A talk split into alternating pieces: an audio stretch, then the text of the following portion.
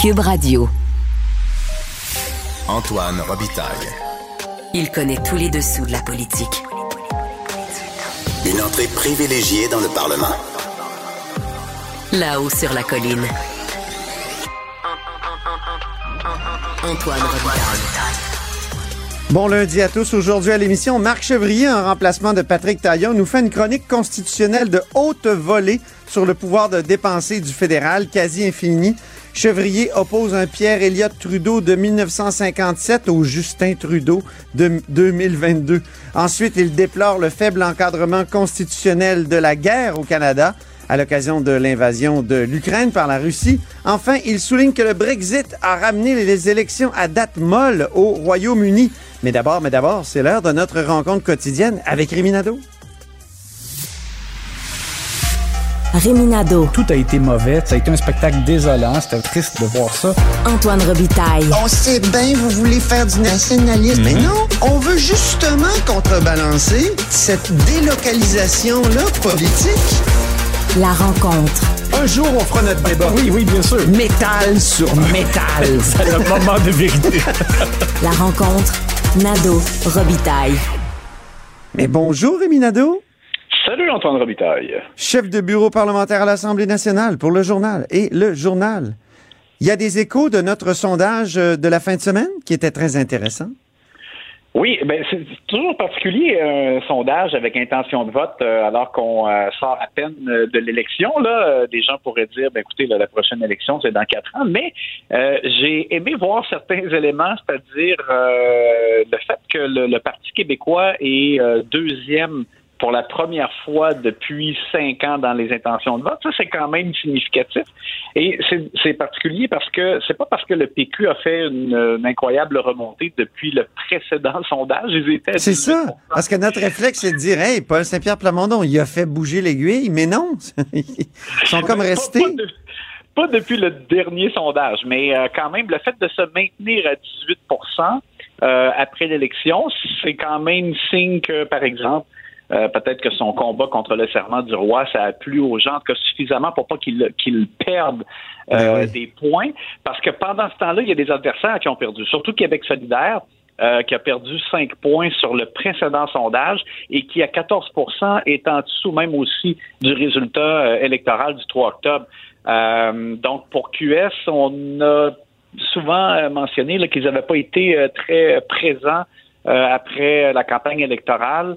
Euh, il y a peut-être un peu de ça. Euh, le, le- faut jamais oublier qu'ils font partie des partis qui ont perdu des électeurs aussi euh, en 2022 par rapport à 2018. Ils ont perdu 16 000 électeurs. Oui, c'est ça. Ils ont perdu un, un pourcentage euh, de, de, de, de vote exprimé, effectivement, un point par rapport à, l'élection de 2018. Et, euh, et pour ce qui est Donc, de la CAQ, ouais. ben, eux, ils ont augmenté, ils, ont repris donc euh, 5% sur le sondage qui avait suivi l'élection. Euh, bon, est-ce que Jean-Marc Léger lui soulevait la possibilité que les gens euh, qui avaient trouvé peut-être que M. Legault avait pas fait une bonne campagne, euh, peut-être que là maintenant cet effet-là s'est dissipé et puis qu'il Mm. retrouve un petit peu là euh, euh, un niveau d'appui. Écoute, à 41 c'est très fort. Euh, et puis juste aussi, je, je reviens sur le PQ, j'avais oublié de souligner le fait que euh, il se retrouve donc deuxième maintenant. Et aussi, euh, ce qui est important, c'est qu'ils sont deuxième chez les francophones avec 22% Ça, c'est assez euh, significatif. Ah ben Euh, oui. Comme positionnement, là, si tu veux, par rapport aux autres. Les libéraux, malgré le départ de Dominique Anglade, c'est 6% chez les francophones. Hi. le, le- le parti là, demeure dans Mais les 6 bas-fonds, là, j'ai jamais vu ça, moi. 6 Non, j'ai jamais mais- vu ça. Écoute, à chaque fois, à chaque fois qu'il y a un sondage, on dit justement, on n'a jamais vu ça. Le- le- le- le- la faiblesse de l'appui chez les francophones, des libéraux, ben ils brisent euh, des records là, de sondage en Ils- sondage. là, parce que Ils quand défoncent ils sont- plancher après plancher, Rémi. oui, exactement, parce que c'est exactement ça. Parce que quand ils étaient passés en bas du 10% on se disait, mon Dieu, c'était épouvantable, 9, tu sais, puis après ça, ça a été 8, 7. Et là, c'est 6% euh, dans ce sondage-là. Donc, euh, vraiment, euh, ça démontre à quel point les libéraux ont toute une côte à remonter. La COP 15, hey, c'est terminé. Ça fait quoi, deux ans que ça dure à Montréal? Sérieusement, c'est terminé. Il y a l'entente de Montréal. Et qu'est-ce que ça veut dire pour Québec? Oui, c'est ça, parce que euh, je pense qu'on doit euh, applaudir, là, c'est important, quand il y a un, rassemblement comme celui-là, euh, les 195 pays qui prenaient part, qui ont pris un engagement de, de protéger 30% du territoire d'ici 2030. Donc, c'est sûr que c'est pas contraignant. Là. Si un pays ne le fait pas, il n'y a pas d'amende prévue là-dedans. on, on, le sait, c'est, plus une entente quand même de de bonne volonté. Euh, bon, mais alors, ça c'est bien. Euh, je, voulais te parler maintenant de ce que ça veut dire pour le Québec parce que de toute façon, Benoît Charette l'avait dit que même s'il n'y avait pas eu d'entente là euh, pour l'ensemble des pays, le Québec avait l'intention de respecter un engagement de, de, de protéger 30% de son territoire d'ici 2030. Donc, la commande était là de toute façon pour le gouvernement Legault, pour le Québec. Et, euh, et là, ben, le plus difficile sera à venir parce que la première étape, c'était de protéger 17% en 2020. Et le gouvernement Legault y est arrivé un peu à la dernière minute. Tu te rappelles, c'était justement là, euh, un peu comme à cette période-ci de l'année, un peu avant le temps des fêtes, ils avaient annoncé quelques aires protégées supplémentaires pour arriver à atteindre l'objectif. Mais, c'est toujours dans le nord, là, où il y, a, il y, a, moins de choses, il y a moins, il me semble, moins de diversité peut-être à protéger. C'est rarement dans le sais, au sud, là. Euh, c'est ça. et, donc, là où il y a moins d'activités, par exemple, forestières possibles ou d'autres activités euh, économiques. C'est ça. Donc, c'était moins. Euh, c'était pas un si gros sacrifice, ce qui a été fait jusqu'à maintenant. Et l'action boréale de Richard Desjardins même va, à mon avis, un peu trop loin en parlant de fraude intellectuelle, en disant on peut pas se péter les bretelles parce que ce qui a été protégé à date, euh, c'est surtout au nord, mais je pense que, bon, quand même, euh, même au nord, il y a, lieu de, ben d'avoir des aires protégées. Mais ceci étant, ce que ça veut quand même dire, c'est que le plus difficile s'en vient parce que euh, là, il y, a, ben, il y a beaucoup de, projets d'aires protégées réclamés par des communautés. Je pense, par exemple, celle que je connais peut-être un peu davantage parce que j'ai déjà travaillé au Lac-Saint-Jean, celle euh, près de la rivière Péribonca euh, au lac Saint-Jean. Euh, il, y a un, projet réclamé d'air protégé de 260 km.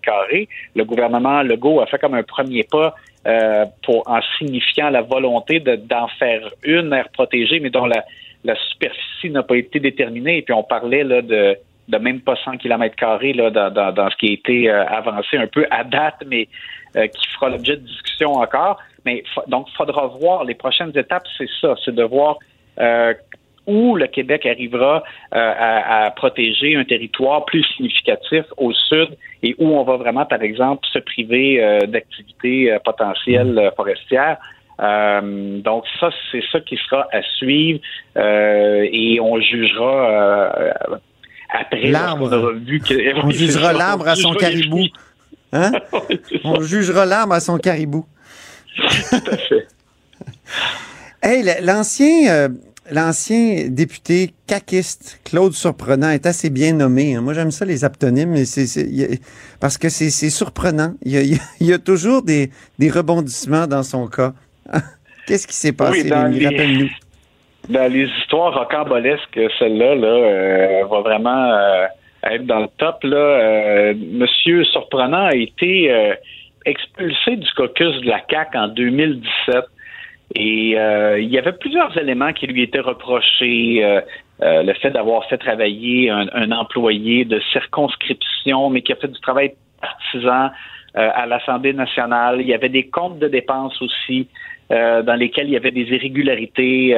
il y avait le fait qu'il il avait attribué un contrat à sa conjointe. Oui. il, y a, eu une enquête la, ben, du commissaire à l'éthique à ce moment-là, parce que c'était le premier commissaire à l'éthique encore euh, Jacques, Saint-Laurent. Et il y a eu donc un blâme, l'Assemblée nationale a voté là, en faveur de cette réprimande à l'endroit de Claude Surprenant. C'était la première fois d'ailleurs que ça arrivait à l'endroit d'un élu à ce moment-là. Et euh, M. Surprenant, finalement, s'était représenté quand même comme candidat indépendant à l'élection. Je t'arrête. Il, avait fait une déclaration en Chambre. Il avait le droit de, faire une déclaration pour, pour critiquer le commissaire à l'éthique. On peut écouter un extrait qui est un peu long, mais en tout cas, je l'arrêterai s'il faut, on l'écoute. J'ai un très grand respect des institutions et un fort souci de justice et de transparence. Au cours des deux dernières années, j'ai été victime de malversations et d'allégations trompeuses de la part d'une ex-employée, et c'est ce qui m'amène à être devant vous aujourd'hui car cela a eu des impacts dans la production du rapport qui me concerne du commissaire à l'éthique. Certains termes utilisés dans son rapport sont extrêmement blessants et en atteinte de mes valeurs. Madame Nadeau lui a suggéré que je n'utilisais pas l'avance de 5 000 déposée à mon compte par l'Assemblée pour payer des fournisseurs, ni pour rapidement rembourser les employés lorsqu'ils faisaient une dépense de bureau. Et ce sont ces deux points qui ont fait que le commissaire s'est mis à ne pas croire, voire ne pas écouter ce que je lui disais.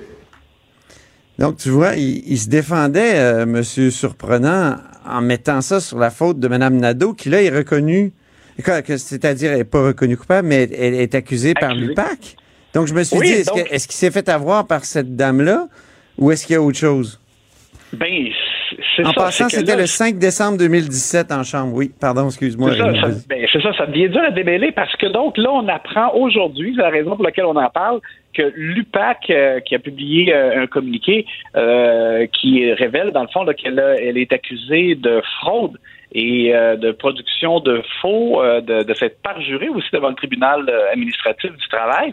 Et il est question donc d'un montant de 8000 dollars euh, qui a été détourné, euh, dans le fond, euh, à ses propres fins. Là. Elle a détourné ce, montant, pour un total de ce montant-là, vers elle. Et alors, ça, peut expliquer une partie des éléments qui étaient reprochés à Claude Surprenant. Lui, c'est ce qu'il prétend. Il a même demandé des excuses à François Legault euh, en début d'année, euh, ben, au printemps euh, dernier. Ah oui. et il parlait même d'une poursuite, ben, pas d'une poursuite, mais il, demandait en fait une compensation de près d'un million de dollars. Et lui, dans le fond, c'est ça. Sa, version des faits, c'est qu'il a été berné par son ex-employé, mais en même temps, comme je te ben disais, oui, il y avait d'autres choses. d'autres éléments qui étaient reprochés aussi. Alors, comment, comment arriver à démêler ça, c'est un peu compliqué. Exactement, exactement. Tout ça pour dire que c'est bien surprenant. Merci infiniment, Rémi Nadeau, puis on se reparle demain. À demain. Rémi est chef de bureau parlementaire à l'Assemblée nationale pour le journal et le journal. Vous écoutez là-haut sur la colline. C'est lundi, jour de chronique consti. Antoine Robitaille. Il pourrait nous réciter la Constitution canadienne mot par mot mais il aime mieux animer son émission. Mais bonjour, Marc Chevrier. Bonjour. Marc Chevrier est professeur de sciences politiques à l'UQAM et auteur, entre autres, de L'Empire en marche, des peuples sans qualité de Vienne à Ottawa, aux presses de l'Université Laval. Marc remplace aujourd'hui notre chroniqueur habituel, Patrick Taillon, ton premier sujet, Marc, c'est le pouvoir de dépenser du fédéral. Les universités et le pouvoir de dépenser. Mais qu'est-ce que le pouvoir de dépenser? Moi, je dirais que c'est la possibilité pour Ottawa de dépenser partout et même dans les champs de compétences des provinces. Donc, une possibilité constitutionnelle, mais qui n'a pas encore été reconnue par les tribunaux vraiment. Et tu veux nous rappeler un cas historique où Pierre Elliott Trudeau et Justin Trudeau ne s'entendent pas tellement? Oui, en effet, euh, tel père n'est pas nécessairement tel fils. Euh, et le père lui-même a peut-être connu aussi des périodes différentes dans son existence, c'est-à-dire Pierre et le Trudeau.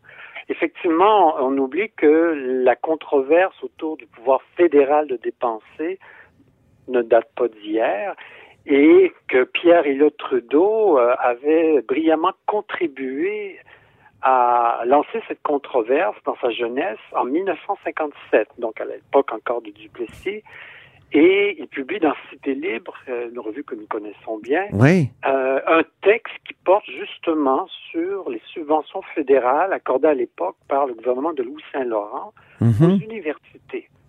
Et là, euh, Pierre Elliott Trudeau fait une analyse à la fois juridique, politique et philosophique de ce phénomène. Et euh, si j'avais à résumer sa pensée, euh, il dit euh, très simplement que ce pouvoir de dépenser qu'il constatait à l'époque, le gouvernement fédéral voulait intervenir dans la gestion des universités en, leur versant des subventions.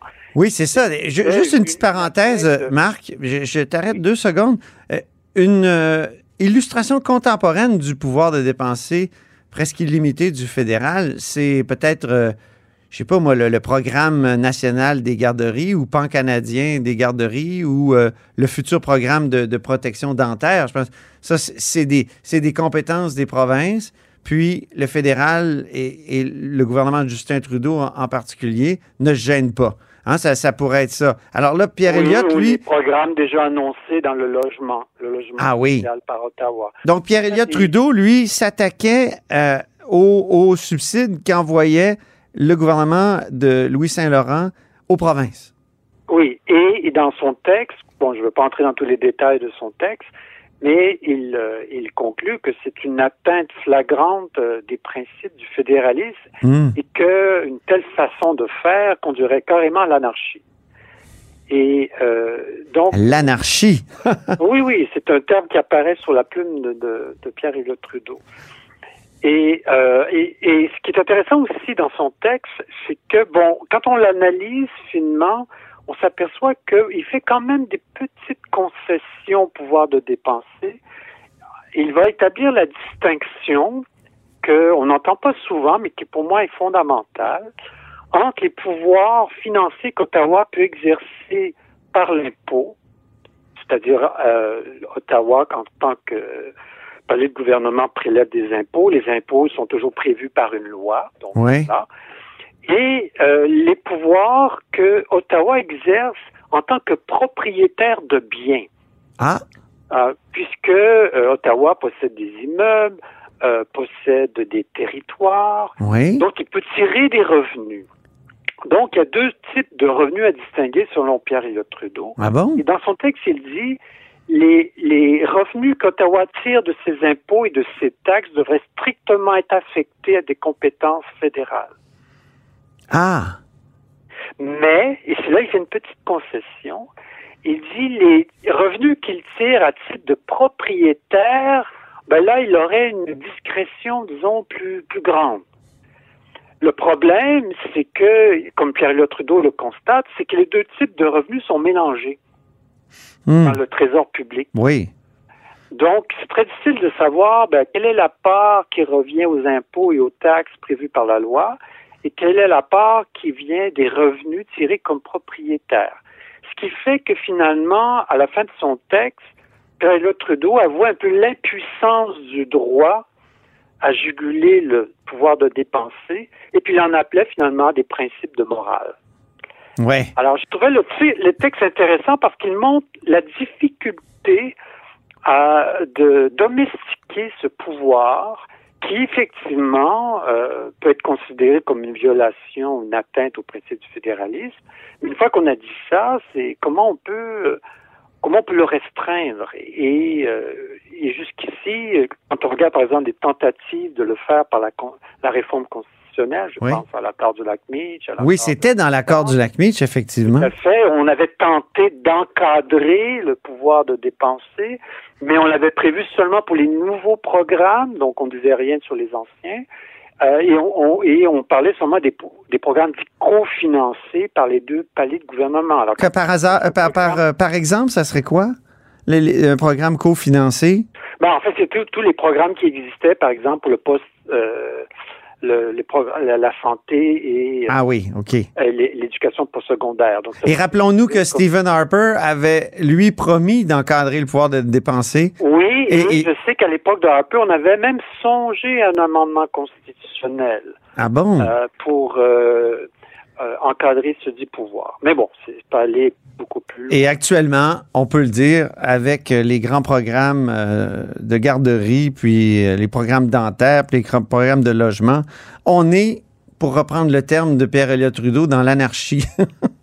On est dans l'anarchie. C'est n'importe quoi. aussi- Et aussi, pour revenir à la distinction qu'a faite Pierre Elliott Trudeau entre euh, les revenus tirés de la loi et les revenus tirés des droits de propriété, oui. Euh, je rappelle euh, aux auditeurs une distinction fondamentale qu'on observe dans l'histoire du droit et la philosophie du droit, c'est entre le pouvoir de commander, de faire des normes, qu'on qu'on va désigner sous le terme latin d'imperium, dont on Oui. utilise le terme empire, et le pouvoir justement qui, dé- qui découle de la propriété, la possession des choses, euh, qui est le dominium, dont on a tiré d'ailleurs le terme dominion qui apparaît dans euh, préambule de la Constitution canadienne.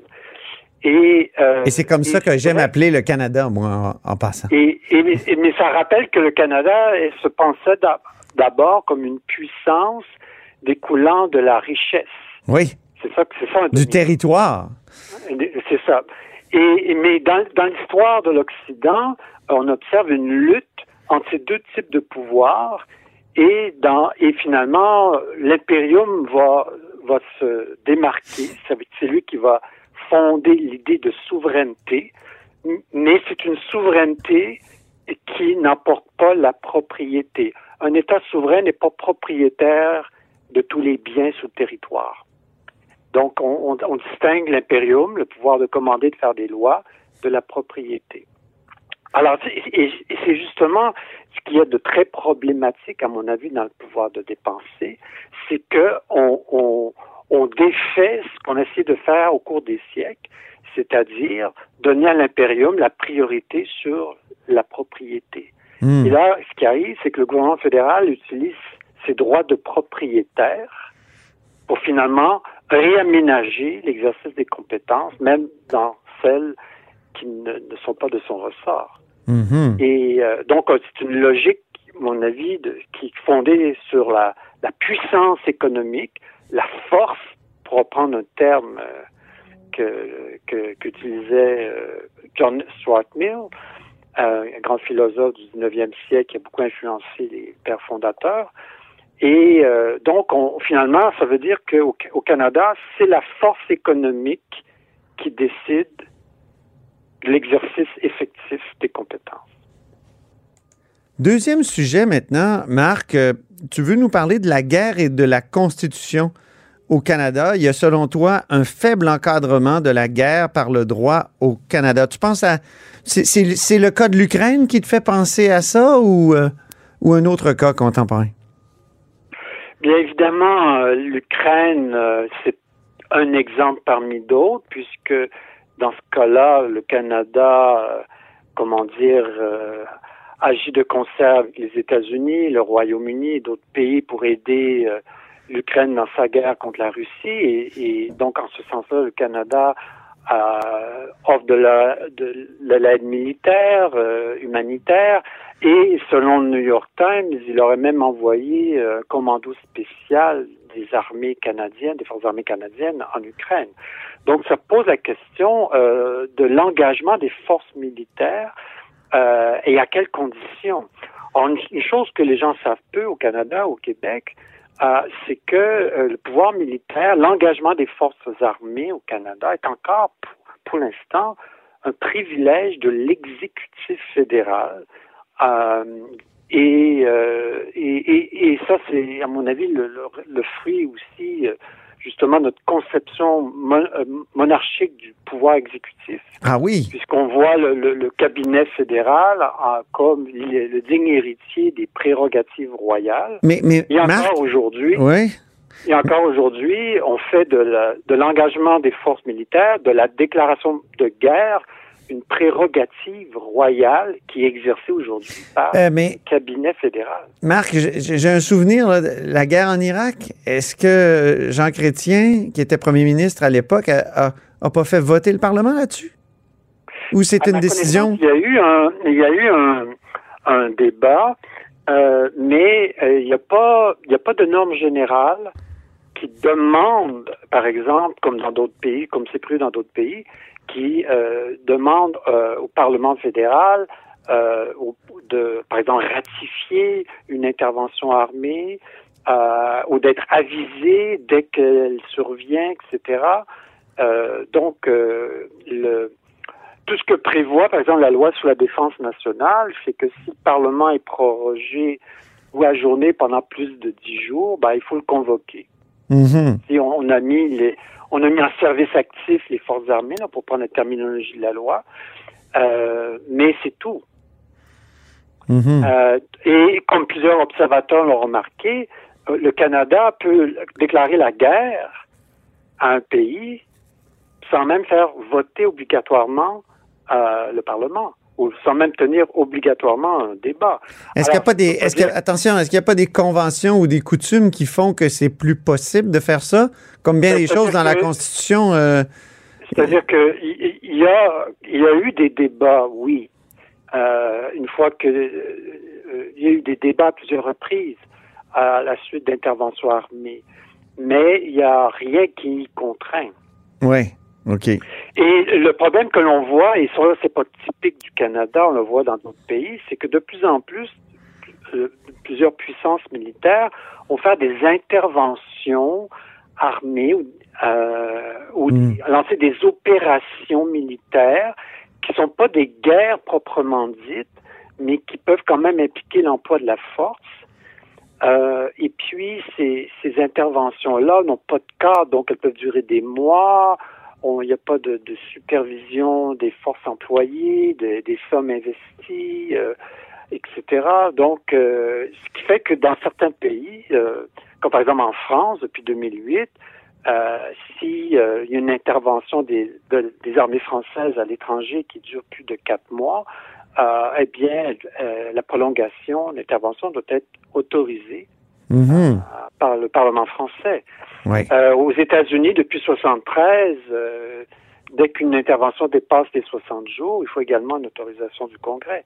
Donc, euh, il y a des il y a des balises qui sont peut-être pas parfaites parce que dans certains cas, elles arrivent, on arrive quand même à les contourner, mais ça permet quand même de poser certaines balises dans l'exercice d'un pouvoir Mm. dont les conséquences, elles, peuvent être très graves. Si tu me permets, Marc, je t'arrête ici. On va faire une pause euh, pour mieux continuer la conversation dans la version balado de l'émission. Et pour la version en direct, ben c'est ainsi que se termine La Haut sur la colline euh, en ce lundi. Euh, merci beaucoup d'avoir été des nôtres. N'hésitez surtout pas à diffuser vos segments préférés sur vos réseaux. Ça, c'est la fonction partage. Et je vous dis à demain. Cube Radio.